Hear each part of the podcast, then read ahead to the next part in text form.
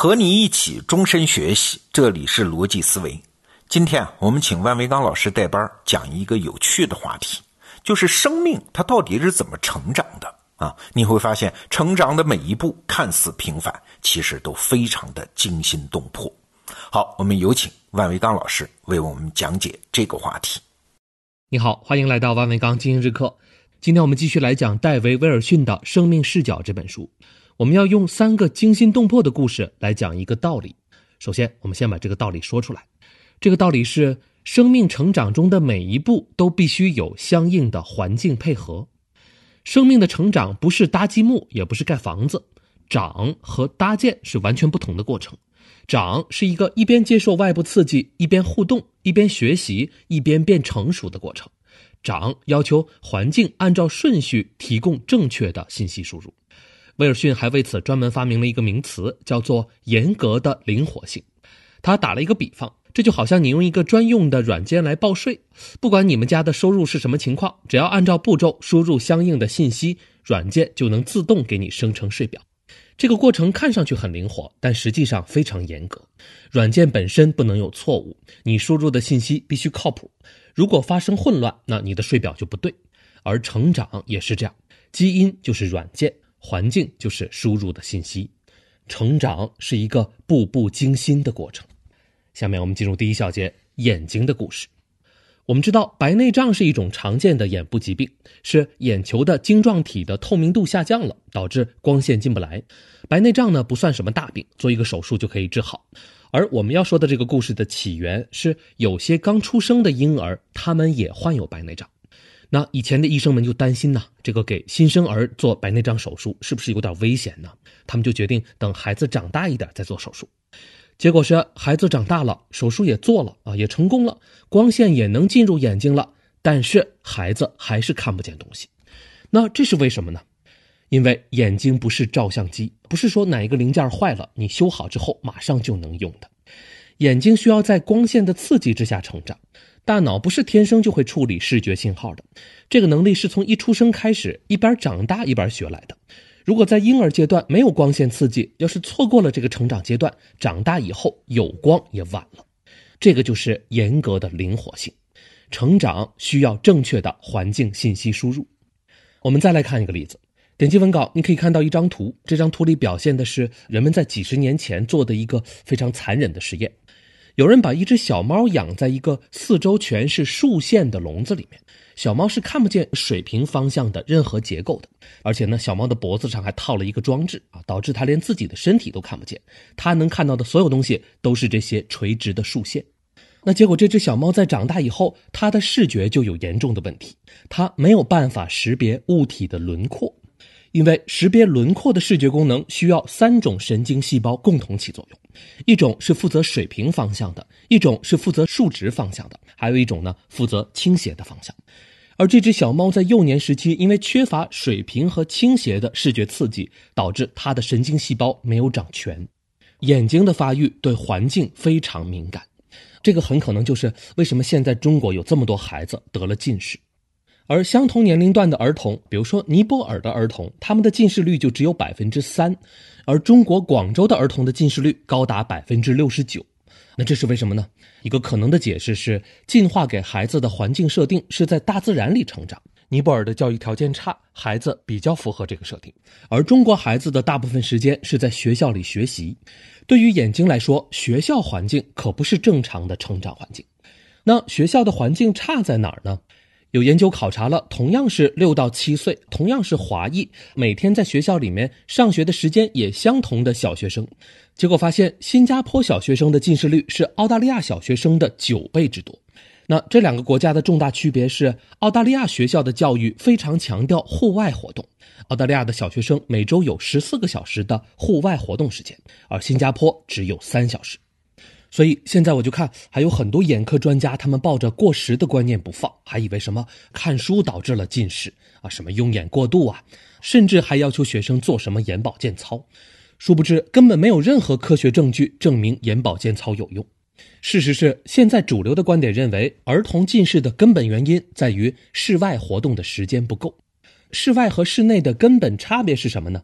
这个目前还没有严格的定论，有可能是因为我们在室内能看到的东西都是比较近的东西，但我看各方信息呢，更大的可能是因为室内的光线强度不够。但不管是哪一个原因，这个道理是简单的，在漫长的演化历史里面，孩子每天是会花足够的时间在室外活动的，孩子眼睛的成长需要室外环境。而让孩子待在室内，这个是近一百年才有的事情。这种环境巨变对人的影响绝不仅限于眼睛。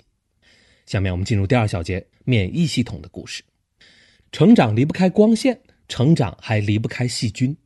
以前的人们曾经以为环境越干净就越健康，现在已经不这么想了。有一个概念叫做微生物菌群。我们身边，包括我们体内的大部分微生物，其实是我们的朋友。免疫系统不是一个机器零件，不是说安装一个就安装一个，不是坏了就换一套。免疫系统跟眼睛一样，是需要慢慢成长的。免疫系统的成长需要合适的微生物菌群环境。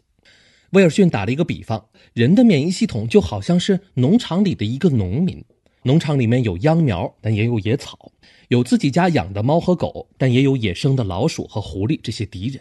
那这个农民怎么识别哪些是秧苗和朋友，哪些是野草和敌人呢？他可不是天生就全会的，而免疫系统也需要在成长的过程里面慢慢摸索，他需要从小就接受各种微生物的刺激，在不断的互动和碰壁的过程里面，学会分辨敌我，才能练出高超的打击敌人、保存朋友的技艺。而如果让免疫系统长期处在一个非自然的微生物菌群的环境里面，就等于不给他学习的机会，那他就会出现问题。现代医学认为，免疫系统的问题不仅仅表现在生理上的症状，也包括心理上的症状，比如说像感觉压力大、抑郁，甚至是自闭症和孤独症。而且呢，还能表现在行为上，比如说恶心、食欲不振、不愿意出去跟人交流等等，很有可能都是免疫系统问题。那我们想想，如果一个孩子有上面这些问题，是不是很可能是因为他们的家里太干净了呢？威尔逊列举了一系列的研究来说明微生物菌群对免疫系统的作用。比如说，在发达国家城市里面，患有免疫系统紊乱和过敏症状的人，他们显著的高于发展中国家和农村。有研究发现，那些剖腹产出生的新生儿，因为他们没有和产道中的菌群相接触，他们患上免疫系统紊乱的概率就会增加。孕妇使用抗生素可能会对孩子的免疫系统造成危害。而反过来说，如果孕妇经常到大自然里去接触更丰富的菌群，就对孩子有好处。而十到十五岁的小孩如果经常接触大自然，那他们长大之后患有免疫系统疾病的可能性就会下降。家里微生物菌群的多样性越高，孩子患上哮喘的可能性就越低。还有，为什么养老院里的老人总是爱啊这儿发炎那儿疼的呢？这个很可能是因为养老院太爱消毒了，那儿的微生物菌群不正常。眼睛对人的影响是纯生理的，免疫系统的影响是生理的，也是心理和行为上的。而下面我们要说的这个，则主要是行为和心理上的。下面我们进入第三小节。小鸟的故事，像鹌鹑这样的鸟类有一个有意思的特性，就是小鸟一出生它就知道跟着妈妈走。这是因为它们在鸟蛋的孵化过程里面就有了听觉，它们习惯了妈妈的声音。在这个过程里面，鸟蛋的蛋壳对小鸟的感知能力发育至关重要。蛋壳是能够透气的，同时对声音的穿透力也很好，所以小鸟在里面它既能呼吸，它也能听见妈妈的声音。但是呢，蛋壳是不透光的，小鸟在出生之前是看不到光线的。在一九八零年代，有人拿鹌鹑做了这么一个实验，他们让小鹌鹑提前感知到了阳光。鹌鹑的鸟蛋需要二十三天时间孵化，在小鹌鹑出生的前两天，研究者就把鸟蛋外边的那个硬壳给扒开了，用一种强弱交替变化的光线去照射它，刺激里面的小鹌鹑的视觉神经。结果，研究者发现，小鹌鹑在出生以后，它就不会跟着妈妈走了。提前两天接触到光线，让小鹌鹑的视觉提前发育，从而干扰了听觉的正常发育，导致小鹌鹑在出生之后听觉发生紊乱，它们没有办法识别妈妈的声音了。鸟类也好，我们哺乳动物也好，各种感知能力的成长是讲顺序的。这个顺序是先长触觉，然后是空间平衡感，然后是味觉和嗅觉，然后是听觉，最后是视觉。每一种感觉的成长都需要相应的外部刺激来配合。刚才的鹌鹑实验告诉我们，当你还不需要这个刺激的时候，可别让这个刺激提前出现。提前出现就可能导致发育紊乱。好，那说到这儿，呃，你可能马上就想到一个问题，就是我们对小孩的教育是不是也有提前出现不该给的刺激这样的情况呢？如果你能问出这个问题，说明你有演化思维。答案确实是这样的。人类儿童智力的成长跟小鸟的视觉有相似之处。威尔逊列举了大量的研究，说明对儿童早教顺序的把握非常重要。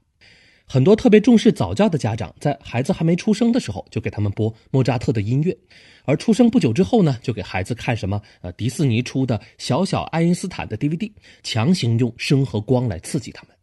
这种教育就相当于用光线去照射那只没有孵化的小鹌鹑。有研究表明，九个月以前就被长时间暴露在这种多媒体环境里的孩子，他们长大之后会更容易发怒，更容易分神，他们不愿意集中注意力，不能推迟享乐。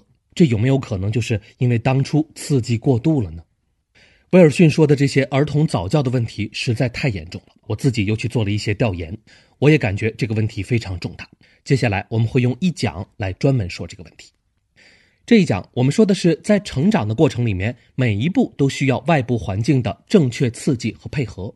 威尔逊为此提出一个概念，叫做严格的灵活性。如果一个孩子整天待在室内，那他就容易近视；如果他一直生活在特别干净的环境里面，他的免疫系统就会有问题。如果对他的早教操之过急，就可能危害他将来的性情。我们今天生活的这个环境，相对于人类漫长的演化史来说是不正常的。这个就是演化思维带给我们的一个智慧。当然了，啊，这个绝对不是说人就应该回归到原始社会或者回到农业社会那样的生活。严格的灵活性，它只是一个理论而已，把它用在每一个具体的领域，都得经过实验验证才行。而我们今天讲的眼睛、免疫系统和感知能力的故事，都有严格的科学验证。而别的领域可就不一定了。事实上，今天的人们寿命比过去长得多，哪怕是晚婚晚育，生下来的孩子也是健康的。在我看来，演化思维并不能解释这样的进步。不过，当你发现事情不正常的时候，演化思维可以给你提供一个解题思路。特别是当你想要改变环境的时候，演化思维对你有一个警告。好，这就是今天日课的全部内容。精英日课，祝你每天都有收获。好，内容听完了，我是罗胖。万维刚老师说啊，他有一个目标，就是和我们的用户一起追求当前的科学理解。什么意思呢？就是遇到一个问题，我们不能满足于道听途说，而是要问当前的科学界对这个问题最新的判断是什么啊？这样考虑问题才算是高手啊。如果你也希望拥有这样的顶级视野，那精英日课这个专栏推荐你关注。好，罗胖精选，咱们明天见。